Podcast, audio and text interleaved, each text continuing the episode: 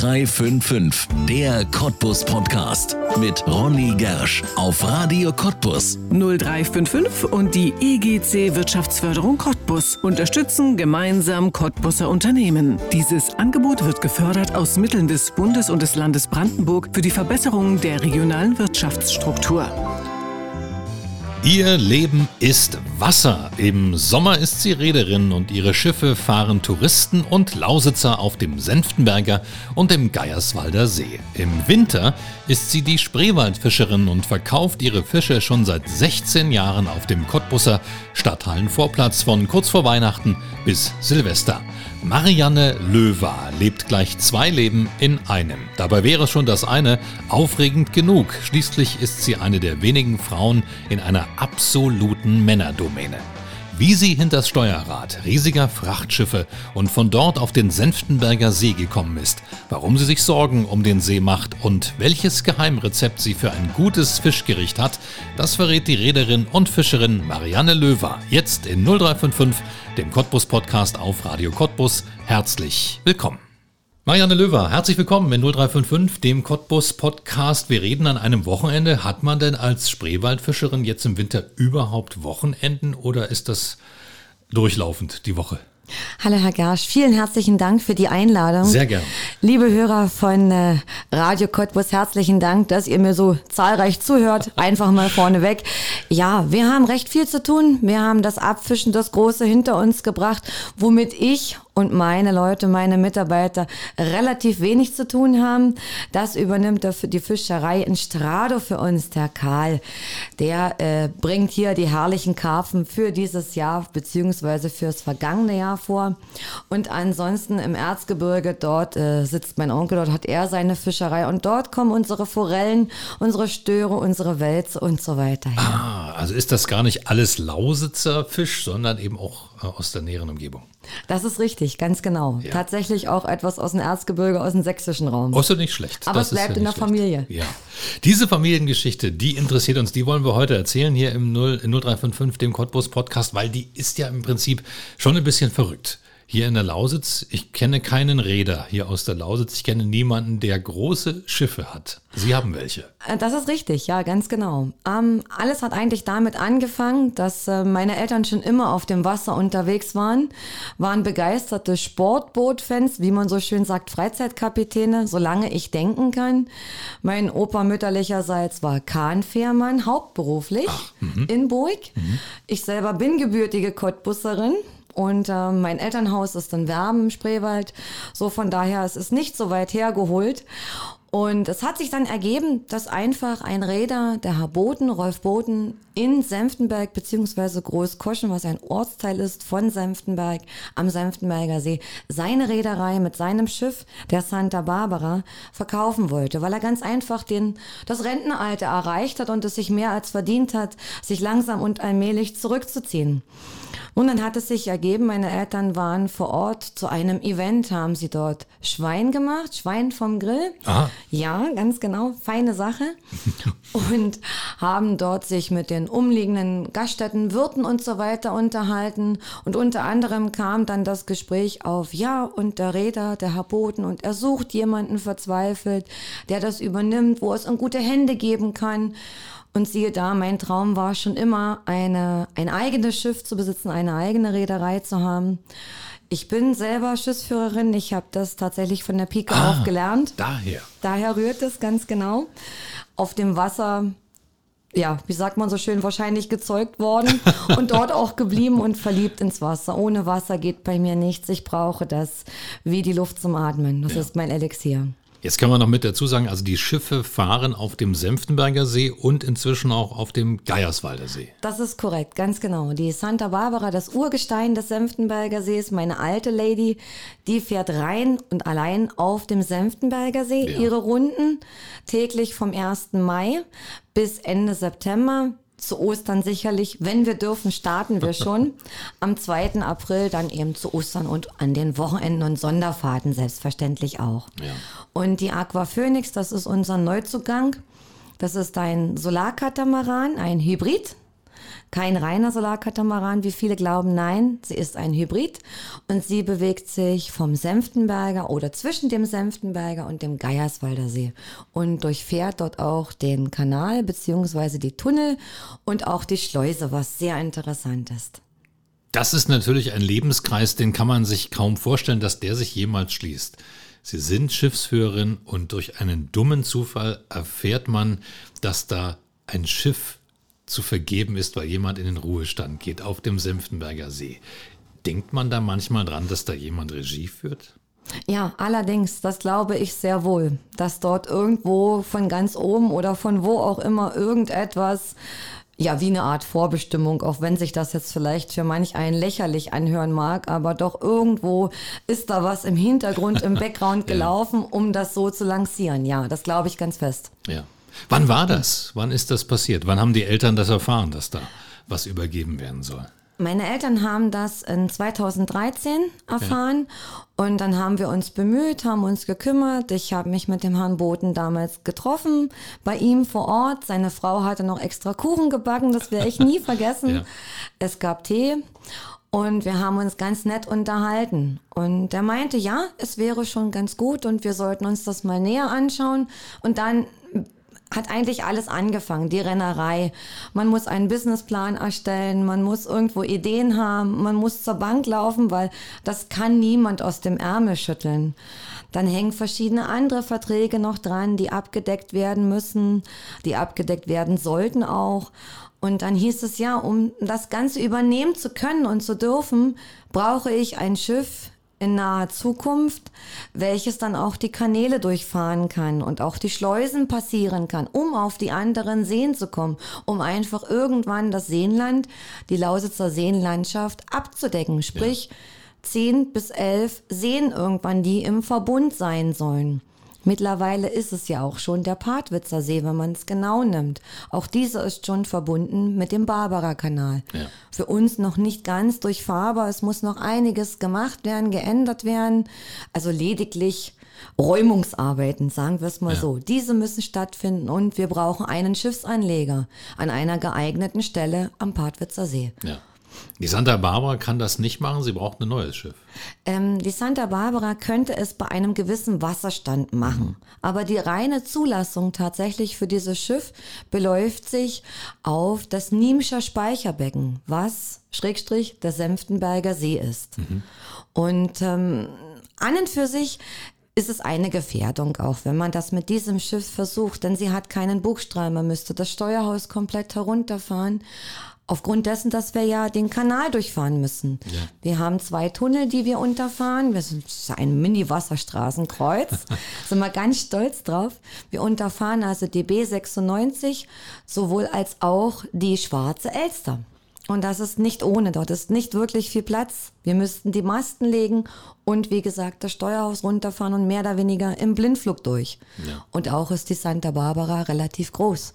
Die Aqua Phoenix ist anderthalb Meter fast zwei Meter kleiner, ja. kürzer. Jetzt sind das natürlich alles Dinge, die sich gerade ganz besonders hier bei uns entwickeln, das Lausitzer Seenland. Das heißt, alles, was Sie jetzt anfassen, muss natürlich immer auch in die Zukunft gedacht sein. Gibt es eine schöne, eine goldene Zukunft für die Reederei hier bei uns in der Lausitz? Das hoffe ich doch ganz stark, dass es langsam wieder bergauf geht. An und für sich hatte ich nur das erste Jahr, was wirklich gut gelaufen ist, was wirklich gut funktioniert hat. Dort hatte ich auch nur ein Schiff, nur die Santa Barbara. Und die ist eingespielt. Das funktioniert. Auch wenn ich schon sehr viel Geld reingesteckt habe, investiert habe. Aber ich habe es nicht bereut. Es macht sich bemerkbar. Unsere Stammgäste, unsere Gäste bemerken das und freuen sich jedes Mal aufs Neue. Und wenn es nur neue Gardinen sind oder mal ein neuer Teppich oder die neue Toilettenanlage, die ich habe einbauen lassen oder was auch immer. Aber es fällt auf und ja, es macht sich bemerkbar. Und für die Zukunft wünsche ich mir eigentlich, dass wir kein Schleuder mehr haben während der Saison. Wir hatten jetzt seit die letzten fünf Jahre Ausfälle wegen See, also wegen Uferrutschung von der Insel im Senftenberger See, wo es angeblich ein Tsunami gab. Oh mein Gott. Dann hatten Gab's wir. keinen? Nein, natürlich nicht.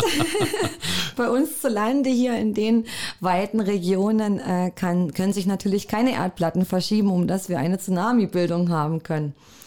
Nein, und ansonsten hatten wir das Problem gehabt, dass es ähm, ja zu wenig Wasser hatte. Wir hatten extremes Niedrigwasser gehabt ein Jahr. Dann haben die Kettenlängen der Bojen, der Austonnung des Senftenberger Sees nicht von vornherein gepasst wir hätten wohl fahren können, aber es wird dann immer alles falsch verstanden, wie es geschrieben wird. Da wird dann die Großschifffahrt immer mit den kleinen Booten über einen Kamm geschert und das stimmt natürlich nicht. Wir sind Berufsschifffahrt, wir wissen schon, was wir tun und wir dürfen dann schon eine ganze Menge mehr äh, im Prinzip als wie so ein kleines Sportboot, die sich natürlich richtig äh, stark und, und, und explizit auch nach den Austonnungen richten müssen. Wir wissen, auch wenn dort keine Tonne liegt, da ist so und so viel Wasser nur bei dem und dem Wasserstand und da können wir eben nicht hin. Ja. Ja, und das sind die, ja, die Probleme, die wir die letzten Jahre hatten mit immer wiederkehrenden Ursachen, die ja fast überirdisch sind, wo niemand wirklich was dafür kann. Mutter Natur, aber auf die will ich es nicht schieben. Ja, und dann mussten wir zurückstecken, mussten früher schließen, durften erst später öffnen. Bei Corona jetzt hat klar, wir hatten nur die Hälfte, was wir aus, ja, was wir, wie soll man das sagen? Die Auslastung war ja. nur da, weil eben wir nur jeden zweiten Tisch oder jede zweite Bank auf dem Sonnendeck nutzen durften. Und das tut dann sehr weh. Ja. Das ist klar. Wenn Sie jetzt auf diese Lausitzer Seenplatte sehen und das, die Probleme auch am Senftenberger See, machen Sie sich da Sorgen, dass es auch in den anderen Seen schwierig werden könnte? Selbstverständlich. Ähm, das Problem ist ja eigentlich dieses, dass wir ähm, trotz alledem nicht viel mehr Wasser bekommen, ne, als das, was da ist. Und das ist und bleibt ein Problem welches aber nicht nur die Lausitzer Seenlandschaft, der Senftenberger, der Geierswalder See oder welche auch immer hat. Das hat die Spree, das hat die Havel, das haben die Kollegen auf den anderen Seen, Talsperren oder Flüssen eben auch, dieses Niedrigwasserproblem. Und das wird von Jahr zu Jahr immer schlimmer. Also dann doch so keine goldene Zukunft, sondern eher eine sorgenvolle? Es ist schon mit, mit ein paar Sorgen verbunden, ja. selbstverständlich. Aber der Senftenberger See ist und bleibt das Herz der Lausitz. Wirklich das Herz der Seenlandschaft. Und da wird schon viel dafür getan, um diesen See hochzuhalten. Es ist ja, in erster Linie ist er ein Speicherbecken, ein äh, Wasserspeicher. Und dann erst an zweiter Stelle, vielmehr an dritter Stelle kommt erst der Tourismus. Dazwischen ist auch noch der Naturschutz. Ja. Und irgendwo wird dann schon dafür gesorgt, dass es dort eben weitergeht, auch in der Zukunft. Ja. Das stimmt definitiv. Da mache ich mir keine Sorgen, ist nicht richtig, aber relativ wenig Sorgen drüber. Ja. Sie haben vorhin schon gesagt, die Santa Barbara, das ist Ihre alte Lady, das ist das Flaggschiff Ihrer Reederei. Ich kann mir vorstellen, ein Schiff, was so alt ist, wie alt ist es überhaupt? Die ist so alt wie ich, Baujahr 82, genau ein Monat älter nur, ah. hatte sie ihre Kiellegung, also einen Monat später. Ja, ich kann mir vorstellen, so ein altes Schiff, das ist natürlich etwas, was in der Region liebgewonnen ist und was auch Stammpublikum hat. Gibt es sowas? Leute, die immer wieder eine Runde drehen auf dem Senftenberger See? Das gibt es tatsächlich, ja. Wir haben wirkliche Fans und Liebhaber dieses Schiffes. Ähm, wie ich schon sagte, das Urgestein und das passt auch. Das Schöne ist, dass diese Fans ähm, die Liebe zu diesem Schiff oder zu der Landschaft regelrecht weiter vererben. Wir haben als Beispiel eine Familie aus Radebeul. Das ist jetzt nicht so weit weg. Das ja. ist in der unmittelbaren Umgebung schon fast. Es ist, ähm, hat angefangen mit den Eltern. Der Vati sitzt leider am Rollstuhl. Gott hab ihn selig. Er ist im letzten Jahr verstorben. Und mit seiner Frau haben sie immer zwei bis drei Wochen am Senftenberger See direkt in Großkoschen neben dem Amphitheater auch Urlaub gemacht, dort in den Holzblockhäusern.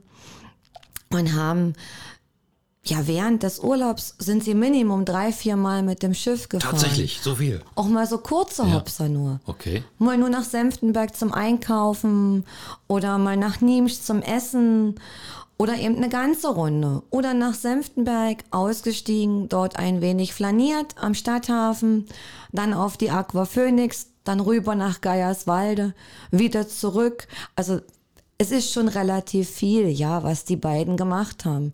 Und das haben sie regelrecht, wie gesagt, weiter vererbt an ihre Tochter und an dessen Mann. die auch immer wieder gefahren sind. Und mittlerweile sind deren Kinder schon, die fahren. Die waren im letzten Jahr da und haben mir diese Nachricht überbracht, haben mir ein ja. Foto gezeigt. Und ja, dann ist man erstmal in sich zusammengesagt, weil das auch Gäste sind, die man sehr lieb gewonnen hat. Ja. Weil man sie jedes Jahr gesehen hat. Und man hat jedes Jahr mit den beiden ein neues Foto gemacht. Es war immer sehr herzlich. Und so Leute aus der Region, die richtig, also Anwohner, Nutzen das auch? Anwohner nutzen das auch, ja, selbstverständlich. Vielleicht nicht ganz so viel, weil immer das, was man so nah und vor der Haustür hat, das kennt man selber. Das nutzt man nicht unbedingt so mhm. viel. Aber zu besonderen Tagen, so gerade an Männertag oder zu Pfingsten oder zu Ostern, nutzen das auch die Einwohner, direkt die Anwohner, die dann sagen, ach, dann fahren wir jetzt zur Familie nach Niemsch oder nach Senftenberg oder wie auch immer, eben nicht mit dem Auto, sondern vielleicht eine Strecke mit dem Schiff, nehmen unser Fahrrad mit und fahren rückzugs heim mit dem Fahrrad oder andersrum. Ja. Oder beide Strecken mit dem Schiff. Das ja. geht natürlich auch. Reederin, wie wird man das? Wie wird man Schiffsführerin hier bei uns in der Lausitz? Das ist ja noch nicht ein klassischer Beruf, den die, wo, wo man drauf kommt, das, das werde ich. Das stimmt, das ist richtig. Wie schon erwähnt, meine Eltern Bootsbesitzer schon zu DDR-Zeiten, sich selber ein kleines Boot aufgebaut, den Rumpf noch mit präpariert und einen kleinen Wartburgmotor eingebaut in den Panther. Und der Opa, wie gesagt, dann auch Kahnfährmann. Und so war das mit dem Wasser eigentlich schon Vorbestimmung. Ich wollte unbedingt aufs Wasser. Und dann hat man sich erkundigt, ja, was kann man tun und hin und her. Und ich habe über 50 Bewerbungen damals abgeschickt. In der achten Klasse, glaube ich, war es. Ja, in der achten Klasse ging das los schon, um einen Lehrausbilder, einen Lehr, äh, ja, ja, ein Lehrbetrieb. Ein, genau, ein ja. Lehrbetrieb, Dankeschön, zu finden, der eben dies auf sich nehmen würde.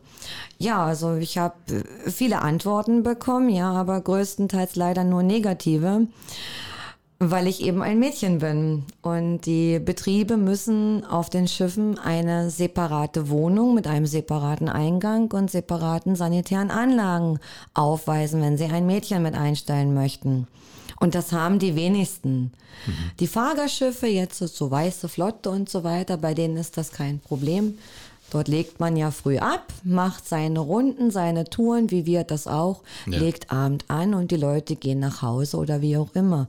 Das ist das. Aber ich wollte zur Großschifffahrt. Ich wollte rausfahren. Nicht auf See, sondern auf Binnengewässern. Ja. Wo Nun haben ja, Sie es dann gelernt? In Miltenberg hat es geklappt, am Main. Dort hat es funktioniert. Das war auch eine Fahrgastschifffahrt. Dort habe ich dann auch auf meinem Ausbildungsschiff gewohnt im umfunktionierten Büro, zwei Matratzen übereinander, ein Nachttischschrank, wo man nur eine Schublade öffnen konnte, ein, ein, ein, ich sag mal, wie ein Wäscheständer, wo ich meine Sachen draufhängen konnte und ein kleines Klappfenster. Mikrowelle hatte ich im Steuerhaus. Dusche hatte ich hinten im, beim Aufenthaltsraum und meine Wäsche hat die Bardame mitgenommen zum Waschen. Also ja, es war nicht schlecht. Das war im Sommer von, ja, auch in etwa von April bis Oktober, so ungefähr. Und im Winter war ich dann tatsächlich auf einem Frachtschiff. Ah ja. Wo ich mich auch sehr wohl gefühlt habe. Binnengewässer ja. oder noch zur See gefahren? Binnengewässer. Binnengewässer. Auch auf Binnengewässern, okay. die MS Klingenburg. Genau. Ja. Das war ein, ja, ein Frachtschiff, was schwarze, schwarze Schifffahrt macht, sprich Kohle, ähm, Erz, Stahl, Schrott, so eine Sache haben wir gefahren. Manchmal auch tatsächlich Getreide, aber die Putzattacke davor, die war immer katastrophal.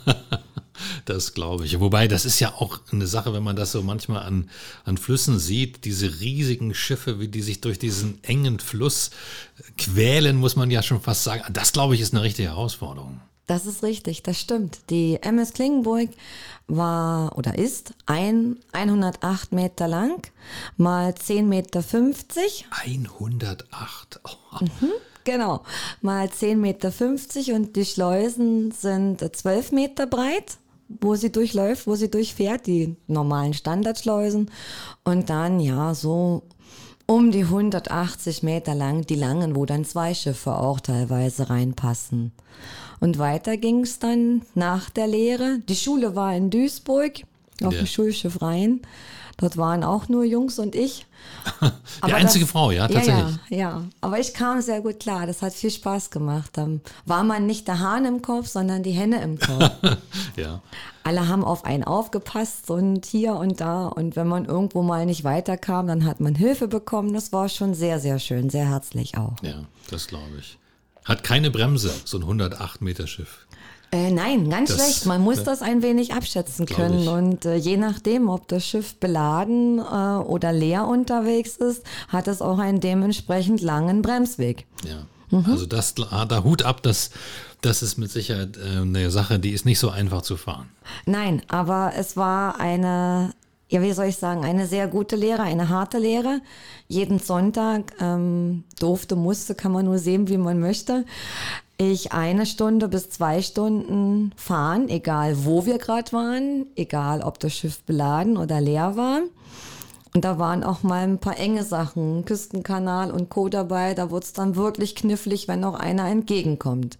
Ja. Das war meinem Chef damals aber egal. Und auch hier, Gott hab ihn selig, ich danke ihm unendlich dafür, dass er mir das hat möglich gemacht. Er hat dann hinten auf der sogenannten Backskiste gesessen, rechts und links seine Hunde, Lütte und Quaste, zwei Rauhardackel. Er hat eine nach der anderen geraucht, hat seinen starken Kaffee getrunken und hat sich's gut gehen lassen und ich durfte weder essen, noch trinken, noch rauchen, noch sonst, noch nicht einmal sitzen während des Fahrens, hochkonzentriert und wehe dem, ich habe mich mal gezuckt. Harte Lehre, aber sehr gute Lehre. Was wäre denn aus Ihnen geworden, wenn Sie nicht zurück in die Lautz gekommen wären und hier eine Reederei übernommen hätten? Dann irgendwo jetzt auf einem Fluss? Ich bin ja nach meiner Lehre, nach meiner Lehre, also nach den drei, dreieinhalb Jahren Lehre, bin ich ähm, in die Kabinenschifffahrt gegangen. Also so auf gut Deutsch, AIDA nur auf dem Fluss. Ne?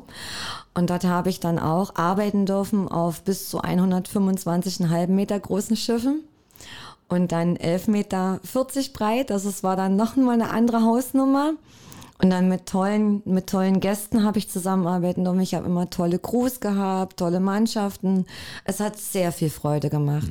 Aber es war auch ein Zigeunerleben. Das Ganze habe ich bup, bup, bup, bup, bup, zehn Jahre, über zehn Jahre gemacht.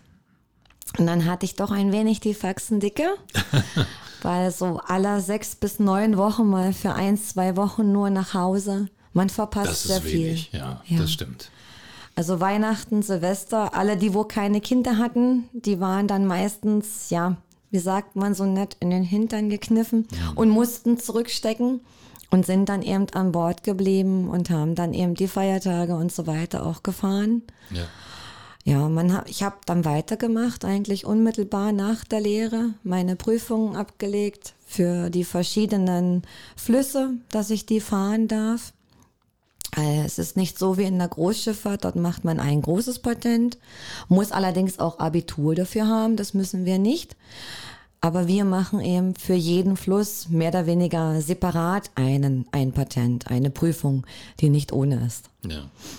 Also Sie wären wahrscheinlich jetzt weitergefahren. Ich wäre dann weitergefahren, ganz Ja. genau. Okay, also insofern eine glückliche Fügung des Schicksals, dass Sie zurückkehren konnten in die Lausitz. Das in jedem Fall. Heimat ist Heimat. Heimat und- ist Heimat. Das ist und bleibt so und das ist auch sehr schön und ich möchte es auch nicht mehr missen, weil ich weiß, wie es jetzt draußen zugeht. Es ist wirklich ein Knochenjob geworden.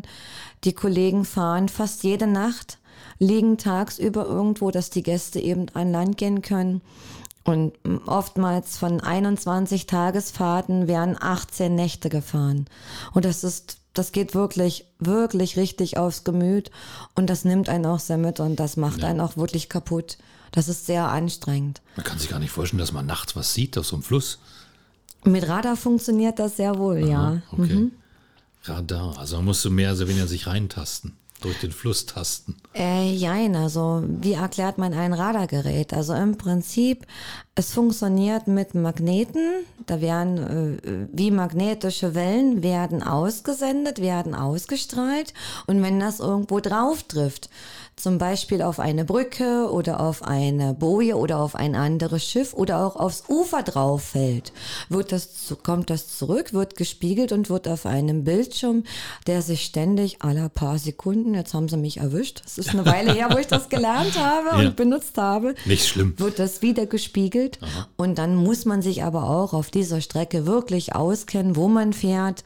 Denn es gibt auch sogenannte Fehlechos und Engelsechos, die einen dann sehr in die Irre führen kann und wo viel, viel Schaden passieren kann. Aber man kann damit sehr gut bei Nacht fahren. Ja, das funktioniert. Spannend, sehr interessant.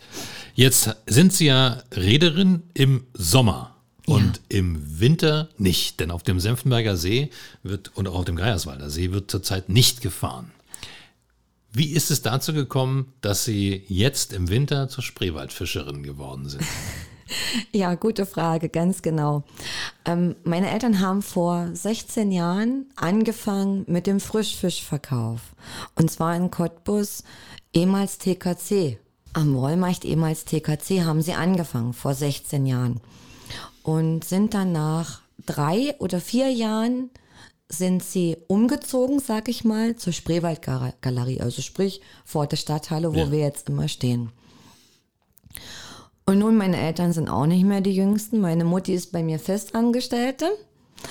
Und der Vati kann eben gesundheitlich auch nicht mehr so wirklich, wie er gerne würde wollen. Und dementsprechend habe ich dann das Geschäft übernommen. Vor drei, vier, Moment. Nein, klar, wie ich die äh, Reederei übernommen habe, zeitgleich habe ich auch das Fischgeschäft übernommen. Und um es einfach den Eltern auch zu erleichtern, dass die die Last auch von den Schultern haben. Ja, und dann hat sich das so ergeben, dass ich das weitergeführt habe. Wir haben dann auch versucht, mit Räucherfisch noch mit unseren Kunden etwas Gutes zu tun und ja, dann halt im letzten Jahr auch noch mit dem fertigen Ofenfisch. Ja. Genau. Was ist das denn? Und was ist das? Ja, das ist eine feine Sache. Wir nehmen dafür ähm, diese Aluminiumschalen, die man ganz normal zu kaufen bekommt. Das ist einmal Geschirr. Und dort legen wir dann entweder zwei Forellen oder ein Hecht und eine Forelle oder einen Karpfen oder je nach Wunsch. Es geht selbstverständlich auch mit Wels und Stör und Schlei, wenn man hat. Ja. Und ähm, der wird gut geputzt, der wird fein geschuppt, wenn notwendig, ausgenommen ordentlich und schön gewaschen. Dann kommt er in die Schale, wird hin, reingelegt. Dazu kommt dann ungesüßte Kokosmilch, Mango, Papaya, Kaki, oh, Paprika, Porree, Wurzelgemüse allgemein, Zwiebel, etwas Käse, Paprika, Salz, Pfeffer und natürlich ein paar Dillspitzen, ganz wichtig.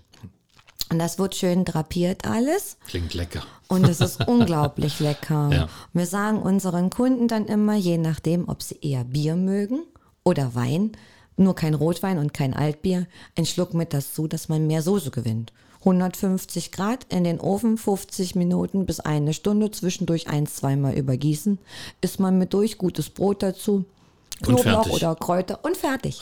Genießen. Guck an. Sehr lecker. Ja, das glaube ich.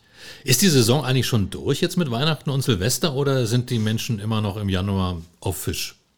Ich denke schon, dass die ein oder anderen vielleicht noch auf Fisch sind. Da verweisen wir dann aber schon nach Strado, weil unser Hauptklientel oder unsere Hauptsaison im Fisch oder beim Fisch mit dem Fisch ist tatsächlich zu Weihnachten und zu Silvester. 22., 23. und 24. Dezember und dann nochmal der 29., 30. und 31. Dezember. Ja. Und da gibt's ja in vielen Familien, ich will nicht sagen Streit, aber doch unterschiedliche Ansichten. Wann gehommt denn der Fisch auf den Tisch? Nun zu Weihnachten oder zu Silvester? Wie halten Sie es? Also bei uns ist es immer Silvester. Ja. Wir halten es zu Silvester. Bei uns gibt's nicht den typischen Silvesterkarpfen, sondern eher Stör oder Wels. Das variiert von Jahr zu Jahr. Ja. Und natürlich Stör kommt nicht hier aus dem Spreewald. Nein, natürlich nicht. Nein, natürlich nicht. Der wird gehältert beziehungsweise herangezogen auch im Erzgebirge. Ah, auch im Erzgebirge. Mhm, er kommt nicht von weiter weg, sondern geht auch im Erzgebirge. Was kommt denn hier aus der Region? Der Karpfen und was noch? Ganz genau. Der Karpfen, die Schleie, Sorbisch oder Wendisch Tinker. Dann natürlich der Aal ist einheimisch, der Hecht ist einheimisch, Barsch, wenn man hat. Zander an und für sich auch. Leider gibt es kaum noch welche. Was ist noch? Die Forelle auch, obwohl sie eher gezogen wird. Sie ist eher ein Fließgewässerfisch, aber man hat ihn auch hier vertreten. Aber der Wels auch, der ist mittlerweile auch schon einheimisch. Ja. Im Senftenberger See ist es schon fast eine Plage, die Wälze. So viele, ja. Wahnsinn. Ja. Und wie groß. Ja. Wie groß. Also dort sind mal eben so ein zweieinhalb, drei Meter Wels ist dort keine Seltenheit. Guck an, da gehen Leute baden. ja. Wenn man dann die Freizeitfischer dort, die, die Angler sieht, ähm, die haben schon feine Sachen manchmal, was die aus dem See ziehen. Auch so ganz große Schuppenkarpfen oder Graskarpfen, die man so an und für sich kaum noch zu Gesicht bekommt. So mit schlapp 10 Kilo, 12 Kilo, das fetzt dann schon. Ja, das glaube ich. Also so Schleppnetz dran an die Santa Barbara und dann einmal durchgezogen. Das ist doch. Ich glaube, da würde unser Fischer echt böse werden. Liebe Grüße, Herr Sill. Nein, Das geht nicht. nein. Das liegt uns auch fern, das würden wir nicht tun. Ja, klar. Fisch auf den Tisch, das ist natürlich immer auch etwas, wo man sagt, das ist ein gesundes Lebensmittel. Ist es das tatsächlich, der Fisch? Absolut, Ja. absolut. Man sollte regelmäßig wenigstens einmal die Woche Fisch essen, ne, Omega-3 und so weiter. Ist schon sehr, sehr gesund. Und es mundet ja auch, es schmeckt ja auch sehr gut. Die einen, wo jetzt sagen, ja, und dann die ganzen Gräten, ach nee, das tue ich mir nicht an. Ja, dann wälz oder stör. Dann hat man keine Gräten in dem Sinne. Ja. Gibt es ein Geheimrezept oder eine geheime ja, Zubereitung, wo man sagt, da gelingt Fisch immer? Was muss man wissen, wenn man Fisch zubereitet? Fisch braucht in allem auf alle Fälle jede Menge Salz. Ja? Fleisch mindestens das Doppelte, was Fleisch braucht. Ja. Kurz und nicht zu hohe Temperaturen beim Braten. Beim Kochen auf Blau kann man eigentlich nichts falsch machen, gar nichts. Man sticht zwischendurch den Fisch mit einem Holzspatel und dann gelingt das hundertprozentig auch. Oder wie ich gerade erzählt hatte, das auf exotisch kann man selbstverständlich auch mit Sauerkraut und Trockenobst machen. Auch das funktioniert sehr gut im Ofen. Mir läuft das Wasser im Mund zusammen. Was essen Sie denn am liebsten aus Ihren eigenen Bottichen? Also am liebsten tatsächlich den Stör, wenn ich es mir aussuchen kann. Das ist mir wirklich das Liebste. Und Was dann macht den so besonders?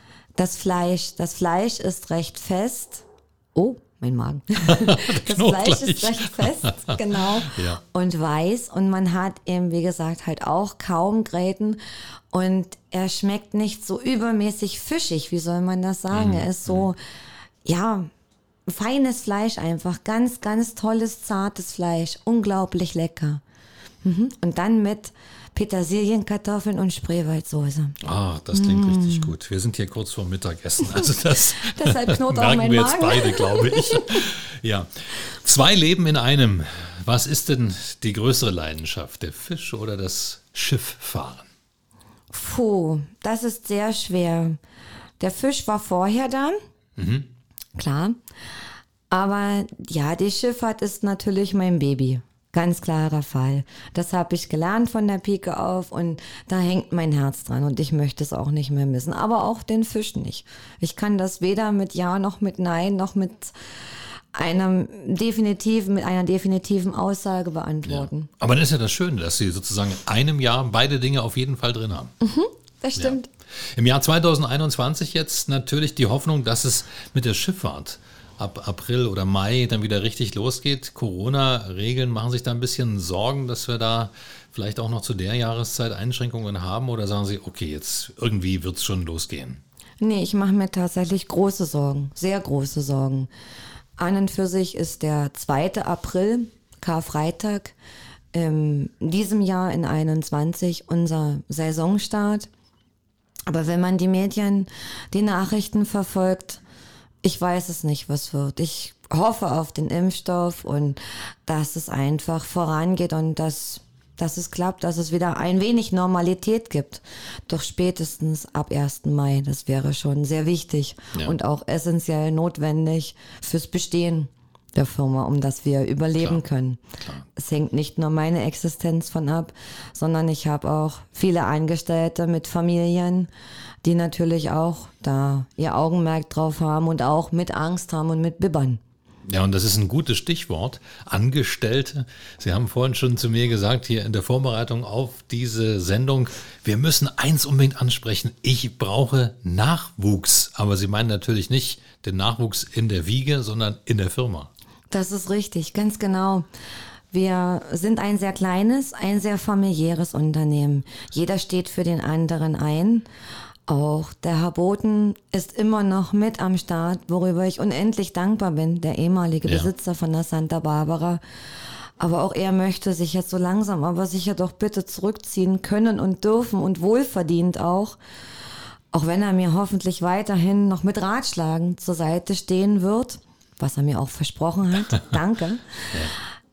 Dennoch brauche ich Nachwuchs. Nicht Nachwuchs, wie Sie schon sagten, im Sinne von Kindern oder Lehrlingen, sondern ausgebildete Schiffsführer.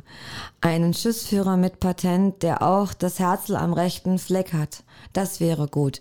Der mit Menschen umgehen kann, der teamfähig ist und der sich auch was zutraut, nämlich ein wenig Führung auch an den Tag legen zu können. Denn auf dem einen Schiff oder auf beiden Schiffen sind jeweils immer nur drei Mann. No. Mehr brauchen wir Gott sei Dank in dem Moment nicht an Personal auf den Schiffen. Aber wir haben viele Gäste an Bord, bis zu 110 Gäste auf beiden Schiffen, was natürlich dann auch ein, ja, eine große Verantwortung mit sich bringt und in sich birgt, wo ich jetzt nicht unbedingt einen jungen Mann oder eine junge Frau, das ist mir ganz egal, Ja. Ähm, sagen kann, von der Schule und zack und fahr mal eins der Schiffe.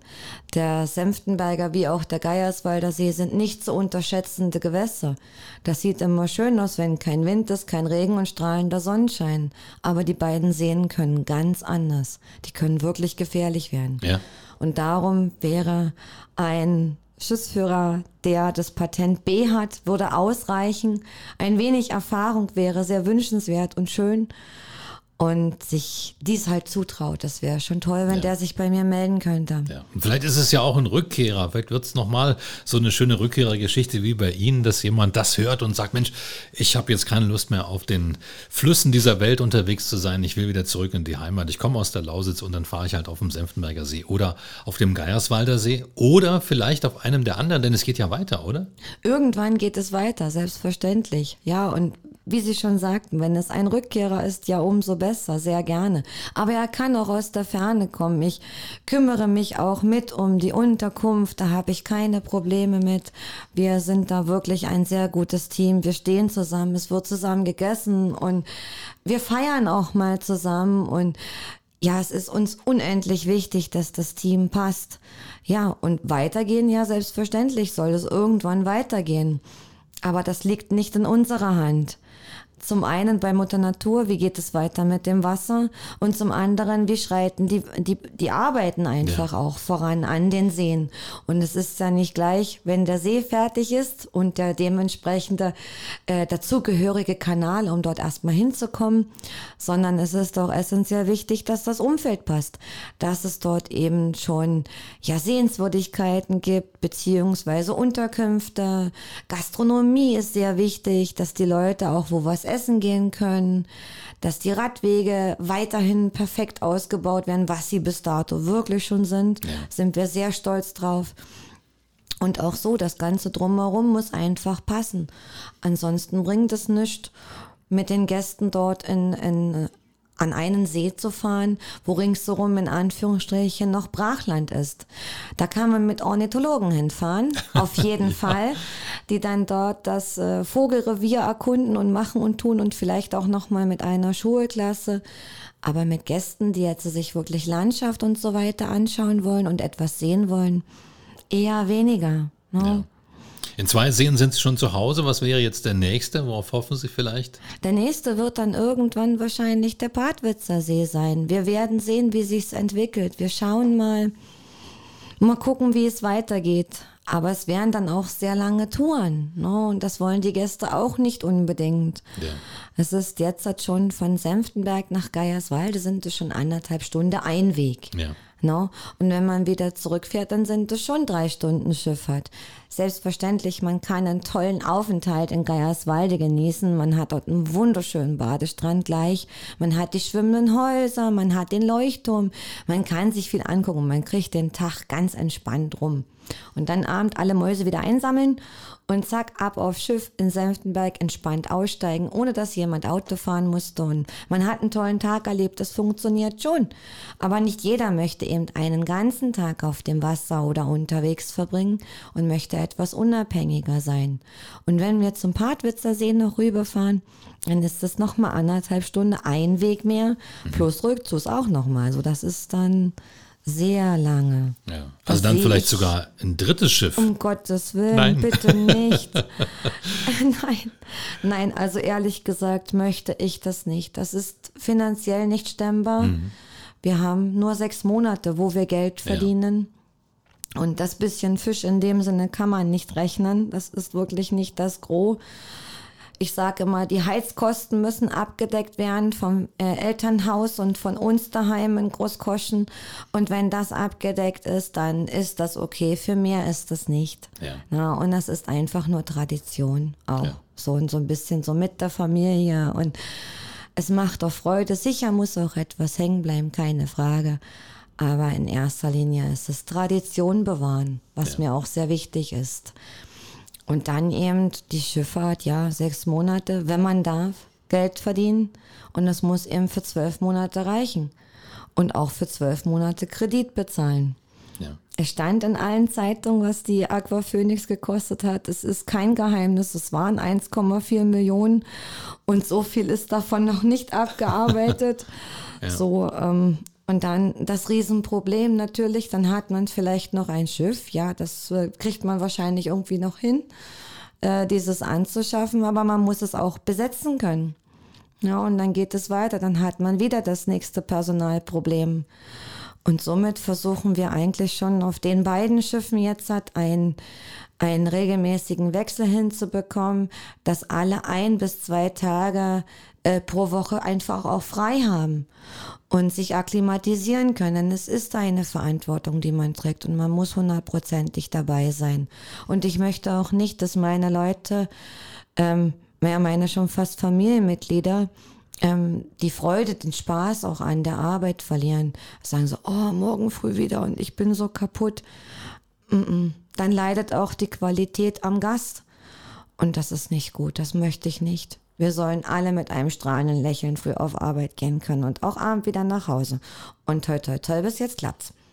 Zwei Leben in einem, eine große Leidenschaft in einem Leben, eigentlich zwei Leidenschaften, einmal für den Fisch und einmal für das Schiff. Gar nicht so einfach, das hintereinander wegzusagen. Marianne Löwer heute bei uns zu Gast in 0355. Vielen Dank, dass Sie da waren. Vielen herzlichen Dank. Ich danke Ihnen auch für das tolle Gespräch. Sehr gern.